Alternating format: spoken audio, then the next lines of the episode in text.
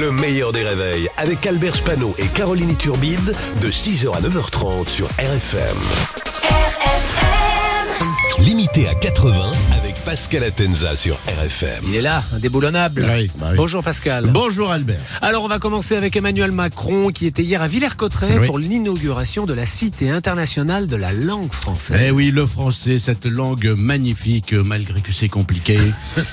Villers-Cotterêts, c'est dans le Nord. Inaugurer la Cité internationale de la langue française dans le Nord, euh, c'est bien vu. hein. C'est quand même là que les parents appellent leurs enfants Brandon, Brenda ou Jennifer, hein, comme dans la série Copain, Friends. Oui, bah ça dans le Nord, un livre, c'est un déguisement d'Halloween. Alors non, j'exagère. Dans le Nord, ils aiment bien euh, l'écriture. Ils écrivent même en gros Patricia et Thierry sur le pare-brise de la 205 GTI. Alors Macron est quand même bien placé pour inaugurer euh, la Cité internationale de la langue française. Il est très bon en grammaire. euh, enfin, il est meilleur en grand-mère, hein, euh, bien sûr. C'est vrai qu'en France, nos présidents ont toujours eu une relation particulière avec la littérature. De Gaulle aimait lire, euh, Mitterrand aimait lire, Chirac aimait lire, Sarkozy aurait aimé lire. hein. Alors, la langue française rayonne un peu partout dans le monde, parlée par 300 millions euh, de personnes un peu partout, euh, et surtout en Afrique. D'ailleurs, en Afrique, il y a un verbe du premier groupe que les Africains aiment bien dire à Macron en ce moment. Ce verbe, c'est euh, dégage. Voilà. Pour l'inauguration de la Cité internationale de la langue française, Macron avait invité d'anciens ministres de la culture. Oui, notamment Jacques Toubon et Jack Lang. Bon, là, c'était quand même les langues mortes.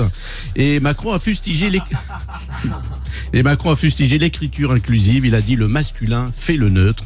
C'est vrai, le masculin fait le neutre, surtout dans les soirées chemsex de Pierre Palmade. C'est le masculin qui fait le neutre, c'est celui qui prend pour tout le monde. Et enfin, il a dit que chaque pays a sa, sa spécificité. Le ciment de l'Angleterre, c'est la monarchie.